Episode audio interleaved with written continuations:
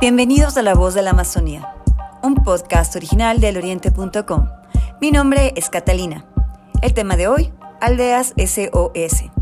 Nuestra invitada, Gabriela Navas Paredes, asesora nacional de comunicación y marca Aldeas Infantiles SOS Ecuador.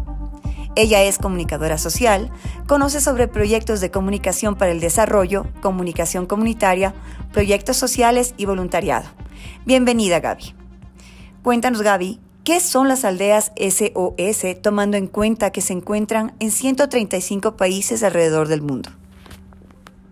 Eh, bueno, Catalina, muchas gracias. Aldeas Infantiles SOS es una organización de desarrollo social que se encuentra presente en 154 países. En Ecuador estamos más de 50 años ya.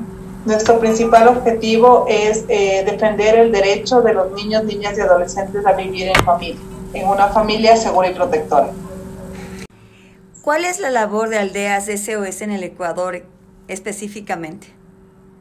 Sí, bueno, nuestro principal objetivo es evitar que niños, niñas y adolescentes eh, sean separados de sus familias por diversas causas por violencia intrafamiliar, por eh, violencia psicológica, por negligencia en su cuidado, por abuso sexual. Eh, nuestro principal enfoque hoy es prevenir, educar a las comunidades, educar a las familias, cómo criar a sus hijos, cómo evitar que en el, proceso de crianza exista eh, temas de violencia. Eh, si nosotros logramos eso, prevenimos que los niños sean separados de sus, de sus familias, sean separados de sus familias y de una u otra manera lleguen a un acogimiento temporal también brindamos ese servicio. Lastimosamente eh, existe eh, casos de violencia, la violencia en nuestro país está aún naturalizada y cuando se dan casos de violencia en las familias, los niños son separados de sus familias y llegan a nuestra organización. ¿Qué es naturalizar la violencia para que nos pueda entender un poco la audiencia? Sí, bueno, prácticamente eh, para nosotros en el tema de crianza diaria y de cuidado a nuestros hijos es, es habitual gritar, es habitual reprender, es habitual golpear. Eh, incluso hay dichos como que eh, la letra con sangre entra, dale que, le das con la chancleta, con la sandalia. Eso en realidad no, no está bien. Eh, también hay la contraparte que te dice que los niños hoy son de cristal, que no hay cómo hablarles, que no hay que decirles nunca, uno nunca debe llegar a los extremos, todo extremo es malo. Entonces uno debe ser un adulto consciente, un adulto que controle sus emociones y que sepa cuál es la manera más adecuada de criar a su hijo, siempre con amor, siempre con respeto. No es necesario violentar, no es necesario gritar, es necesario conversar, el diálogo siempre y la mediación de, siempre deben ser dos partes fundamentales en la crianza que nosotros tenemos. Controlar esa, ese, ese adulto que a veces a nosotros nos sobrepasa y nos deba gritar y nos deba... Entonces es, es eso básicamente. Ya. Naturalizar la violencia. Mm, ya. Em, ¿En qué medida han sido afectadas aldeas SOS durante la pandemia? Bueno, nosotros eh, nos hemos visto afectados, eh, bueno, quizás no afectados al 100%, si hemos logrado de una u otra manera acoplar nuestra, nuestro modelo de trabajo a, la pandemia, buscamos inmediatamente autogestión para el tema médico. Nosotros somos una organización que... Eh, procura que todos los, niños que están, de hecho cumple con que todos los niños que estén en nuestra organización ejerzan todos sus derechos, entre ellos a la salud. Sin embargo, no contamos con un equipo médico especializado por el tema del COVID. Eh, tenemos muchas empresas eh, que nos apoyan, tenemos muchos amigos, SOS, eh, donantes comprometidos con la causa, que con su aporte mensual y con el aporte que ellos generan hacia la organización, nos permitió inmediatamente crear un plan de contingencia, armar un equipo médico que esté pendiente de la salud de los niños, que haga como monitoreos eh, permanentes, pruebas, tamizajes de pruebas, de los colaboradores, de las personas que les cuidan, que son las que salían, estaban expuestas y luego iban a las casas. Si bien es cierto, los niños no, eh, a la final de cuentas, en este contexto del COVID, no han sido uno de los principales afectados, pero sí las personas que diariamente les cuidan y no pueden eh, faltar a, su trabajo a, a cuidarles. Entonces siempre eh, vimos como la posibilidad de, de, tener eso eh, cubierto. Eh, si bien es cierto, tenemos el tema de, los donantes o de los amigos que son parte de la organización, que muchos se vieron afectados en su, en su trabajo y eso también les obligó un poco a, dejar de aportar. Y eso sí ha significado en gran medida un golpe. pero bueno, nosotros tenemos que buscar la mejor manera de continuar porque es lo que nos toca. Claro. Antes de la pandemia, ¿cuáles eran las cifras manejadas por la institución sobre maltrato infantil y cómo cambió todo esto en la pandemia? Bueno, mira, las cifras de maltrato siempre han sido altas, eh, sin embargo, eh, durante la pandemia se dio un efecto eh, invisible en parte, pero súper fuerte. El tema del confinamiento, el tema de mujeres que estaban en su casa con su agresor, eh, no podían salir, a la final de cuentas eh, a veces sales al trabajo, ya eh, algo, algo pasa, pero el confinamiento produjo que toda la familia esté junta con incluso muchas familias que generan temas de adicción, con las personas con adicción encerradas en la casa sin posibilidad de poder hacer sus consumos, sin posibilidad de salir. Em, el tema de la pobreza también, quizás a veces uno habla del confinamiento desde la comodidad y desde el confort de su casa, sin embargo hay personas que viven en un solo cuarto, una familia con cinco hijos, eh, la violencia, el abuso sexual incrementó en un 80% de las llamadas del ECU reportaban que existe denuncias, em, hubo muchos casos de muertes también de, niñas que fueron abusadas eh, durante, durante esta pandemia, no manejo la cifra exacta ahorita, eh, pero... Eh, un porcentaje más o menos, ¿cuál sería la diferencia entre antes de la pandemia y luego después de la pandemia? Yo tengo el dato por aquí, solo te puedo confirmar de otra manera pero eh, lo que quería como mencionarte también es que eh, al, al, ser o al estar considerados los niños como un grupo que no sufrió alto riesgo por el tema del COVID, todos estos, todos estos, eh, estas problemáticas se vieron de una u otra manera invisibilizadas. Claro. Entonces creo que eso sí es una gran responsabilidad que tiene la, la sociedad, los medios de comunicación, de visibilizar estas problemáticas. A la final de cuentas, la la pandemia es un tema eh, de salud, es un contexto que nos afecta a todos, pero existieron, existen muchos daños colaterales que no, no, no, no han sido mencionados y que sí pasan. Entonces, por ejemplo, te voy a decir aquí, la violencia eh, infantil en Ecuador se agravó por la pandemia. Existieron 174 casos de maltrato infantil eh, durante los meses de marzo a, a julio.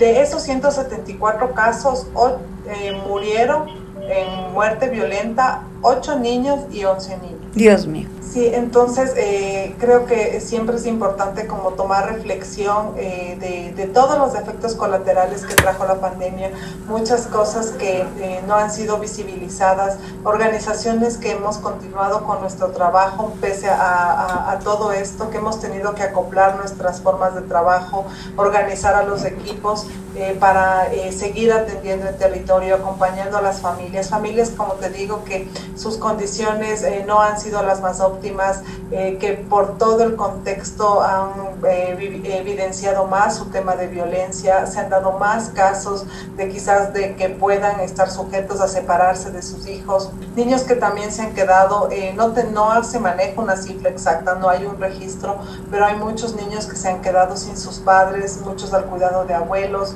muchos incluso han sido responsables de cuidar un enfermo o un paciente, entonces creo que siempre nuestra responsabilidad va a ser visibilizado. Basta con que uno o dos niños estén atravesando por esa situación para darnos cuenta que a nivel nacional el número debe ser mucho, mayor. Por supuesto. ¿Consideras que la ley sobre el derecho de los niños y jóvenes en el Ecuador es lo suficientemente efectiva y eficaz? Mira, justo yo estaba en una, en, una conferencia y escuché una cosa que me dejó como para reflexionar y decía que eh, si tendríamos que poner en fila a todas las personas que sufren vulneración y cómo ellas van a ser atendidas de acuerdo al orden, las últimas personas en atenderse serían los niños, estarían los de discapacidad, los ancianos, yo no sé todos. Las últimas personas en atenderse serían los niños pero lo más triste es que de esos niños la última persona en atenderse sería la niña. Entonces, si tú te pones a pensar, cualquier reforma al código de la niñez, cualquier exigibilidad que nosotros tengamos, nunca va a ser suficiente si nosotros no trabajamos en una palabra milagrosa que es la prevención. Si nosotros no educamos a las familias, si nosotros no educamos a... Y las familias indistintamente cual fuera, o sea, no importa si es mamá e hija, papá e hijo, abuela y niña, en todo lo que sea, nosotros tenemos como que tener esa conciencia y ese trabajo de prevenir la violencia. No debemos estar para solventar, para mm, generar una, eh, una respuesta a cuando ya se dieron casos de violencia siempre uno debe prevenir y siempre debe tener como, como máximo foco el interés superior del niño. El niño y la niña es lo primero. En nuestra cultura siempre va sentado primero el adulto y al niño como sea le llevas. Entonces eh, debemos eh, cambiar esa mentalidad que nosotros tenemos y siempre colocar eh, al niño y a la niña como primer, como primer objetivo de, de, cuidado. Entonces hablaríamos que la, la ley tiene algún algún tipo de vacíos, ¿no? Evidentemente, siempre. Echa la ley, echa la trampa. Exactamente, tal cual. Se ha hablado que el suicidio de niños jóvenes e incluso de las madres antes de la pandemia ya era un problema grave. Ahora, ¿esto se ha agudizado con el confinamiento, con la pandemia? Eh, ¿Sabes cuál es uno de los principales problemas que nosotros tenemos como país? Que nosotros no manejamos una sistematización de datos ni tenemos unos datos claros o cifras que nos permitan evidenciar. Existen eh, reportes de, no sé, de denuncia, existen cosas, muchas muchas veces incluso la misma familia no, no reporta el incidente. Entonces es muy difícil como que nosotros eh, incluso teníamos, queríamos hacer una investigación respecto al tema y se nos complicaba tanto en todos los organismos que manejan las cifras, de que, que uno maneja el ECU, que otro maneja la, la, la fiscalía, que uno por aquí. Entonces es muy difícil que uno tenga una data para poder hacer un análisis. Pero sin embargo, como te digo, los efectos colaterales que genera la pandemia a nosotros ya nos da como un indicador de cuál es la situación. Sí se ha agravado, pero lo más grave es que con o sin pandemia siempre ha existido violencia. Y eso es lo que nosotros tenemos que atacar. O sea que con la pandemia se agravó, sí, que eh, evidentemente también te digo, una de las causas por las que nosotros continuamos es, evidentemente con la pandemia, con la situación de los niños se agudizó más también. ¿Por qué? Porque ahora sí fueron absolutamente invisibilizados, a ellos no les afecta, ellos no se contagian, ellos no ahora no tienen una, eh, no pueden acceder al sistema de salud eh, adecuado porque ya no hay vacunas, porque ya no puedes manejar todo el tema preventivo, porque todos estamos enfocados en el tema del COVID. Entonces, eh, eso sí, eh, en unos análisis cualitativos es lo que a nosotros nos ha, llevado a darnos cuenta que los niños sí han sido afectados de mayor manera. Ellos están confinados, no tienen derecho a la recreación, no pueden ejercer su derecho a la recreación, a socializar. Pero no pueden tener un, porcentaje de, que de, suicidios, si hubo suicidios o si no hubo suicidios, o, la, qué cantidad hubo, porque o no está, claro, no, no de, o, no denuncian o cada uno tiene sus propios datos y sin embargo, digamos que nos inventamos que sí ha aumentado el suicidio de niños, niñas, niños, adolescentes y, también madres, ¿será? Eh, imaginamos que, que, sí, o sea, el, la problemática existe, claro. como sin, como sin, como sin pandemia. Eh, creo que todo, como te decía, todo el contexto da quizás del encierro, no poder salir, muchos adolescentes con temas de adicciones, muchos adolescentes sujetos al tema de violencia. La adolescencia es una edad muy conflictiva, confinados con tus padres en un cuarto de dos metros. Entonces, creo que todo, eh, todo el contexto te da como para poder eh, entender que las circunstancias así lo indican. Claro. Antes de la pandemia había 375 mil niños que trabajaban por si acaso tienes algún conocimiento si esta cifra ha cambiado durante el último año. Eh, a ver, yo tengo la misma cifra, pero dice, para muchos hogares el trabajo infantil será la estrategia para cubrir sus necesidades. Además, tomando en cuenta la modalidad de clases virtuales, el 75% de niños dejaron de estudiar por falta del acceso a Internet y a computadoras. No tenemos el dato como tal de que se ha incrementado, pero sí, o sea, evidentemente con el tema de, la pandemia, eh, muchos dejaron de estudiar, no solo por la falta de acceso a Internet, sino porque de hecho ya eh, sus, padres perdieron el, empleo, se encontraban en un tema de, empleo informal y eh, lastimosamente eh, ellos tienen como que aportar. Y, no está mal el aporte a, tu, a tu familia, que tú sigas como la misma tradición, no sé, si son zapateros, aprender a hacer zapatos y apoyar y estar, que es un tema cultural un tema de herencia que es, es completamente entendible a un tema de que dejes de, de de, de estudiar para irte a trabajar. Ese es el trabajo infantil. Entonces, eh, el indicador para medir el trabajo infantil eh, es evidente mm, por el tema del desempleo de las familias, por el tema del acceso al Internet, que estas circunstancias te dan. Eh, tengo entendido que em, existen, que estas aldeas también son formadas con madres que, madres, digamos, sustitutas de alguna forma, que ayudan a los chicos en, el día, ¿no? En este momento, ¿sigue funcionando de la misma forma a pesar de la pandemia? ¿Cómo está funcionando día de las aldeas? Sí, bueno, mira, nosotros cambiamos nuestro modelo de atención. Antes se, se denominaban madres de COS, eh, pero el enfoque de derechos te indica que cual sea la circunstancia, el niño tiene su mamá. Que no viva con ella, entonces hoy nosotros les denominamos educadoras o personas de cuidado directo. Los niños ya saben que esa persona no es su madre. Eh, tenemos eh, turnos rotativos de tal manera que ellas están todo el tiempo eh, con, con, los niños. otra cosa muy importante es que nuestro modelo anterior era una aldea donde estaban las casas, claro. tipo conjunto pero mira qué pasaba, que ahí eh, los niños estaban muy visibles de acuerdo a su situación, entonces llegaban en el transporte escolar y decían, ah, mira, ya viene el que vive en aldeas, el que no vive con sus padres, e igual generaba un proceso como de, de desvinculación con el resto de la comunidad. Nuestro modelo cambió, hoy nosotros ya no tenemos las aldeas como tal, de hecho podría una casa con un niño estar junto a la tuya, eh, y eh, los niños no son eh, reconocidos por su situación, porque eso pasaba cuando estaban en las aldeas, eso pasa cuando estás quizás en un modelo de acogimiento tradicional y no como en el nuestro. Son etiquetados. Ajá, los niños pueden salir a jugar, compartir con la gente del barrio y no necesariamente ser identificado.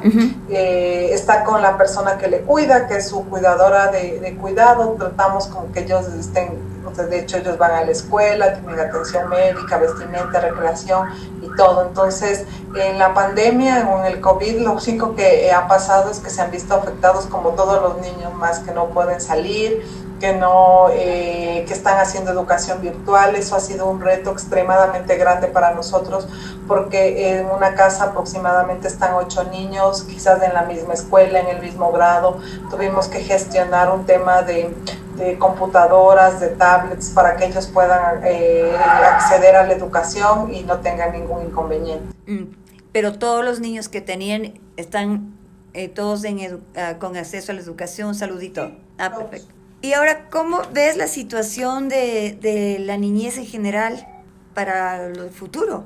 Bueno, el reto siempre va a ser grande. Eh, lo importante es que las personas van tomando cada vez conciencia de la importancia de, ser niño y la importancia de, cuidar a la niñez, eh, mucho más ahora que cuando uno ya es adulto se da cuenta que muchas cosas que tú eh, sufriste en tu niñez a la edad adulta te juegan. Entonces creo que nosotros ya somos una generación más responsable, más consciente con los niños. Eh, tenemos el tema de la crianza y del cuidado como una bandera que, de lucha, eh, que ellos ejerzan sus derechos. Eh, nuestra tarea como organización siempre va a ser el incidir en el Estado, en incidir en los tomadores de decisiones, que los niños y las niñas cumplan y ejerzan sus derechos pero que los cumplan, o sea, que no quede solamente en un documento, que no sea solamente una ley que se trata en, la Asamblea, sino que cómo se crea el proceso de implementación de todo lo que se está planteando en la ley eh, y ese siempre va a ser nuestro objetivo. Uno, que es el cuidado directo, otro que es el cuidado, el trabajo preventivo y otro que es el incidir y abogar. Entonces, eh, creo que la tarea siempre estará eh, y ese es básicamente nuestro trabajo. ¿Qué es lo que te gustaría, Gaby, decirle a nuestra audiencia sobre Aldeas SOS, algo en, en específico para cerrar la entrevista? Sí, nada más decirles que eh, siempre como ciudadanos responsables y como seres humanos debemos abanderar una causa. Eh, invitarles a abanderar la nuestra, invitarles a abogar eh, siempre por los niños, niñas y adolescentes, siempre levantar nuestra voz por ellos y para ellos. Eh, y que no solamente se convierta en un tema de, que se convierta esto en un activismo. Cómo yo como persona puedo eh, sumarme a la causa, puedo ser un donante, puedo ser un amigo SOS, puedo desde mi empresa gestionar eh, también este apoyo. si bien es cierto, nosotros somos una organización que recibe servicios del Estado, mucha parte de nuestra gestión se la hace gracias a los donantes. Entonces, invitarles a que abanderen la causa eh, y a que siempre eh, aboguen por los niños, niñas y adolescentes. Hasta aquí nuestro podcast de hoy. Gracias por su gentil atención. Les recordamos que este es un podcast original de eloriente.com. Pronto regresaremos con más información. No olviden seguirnos en todas nuestras redes sociales.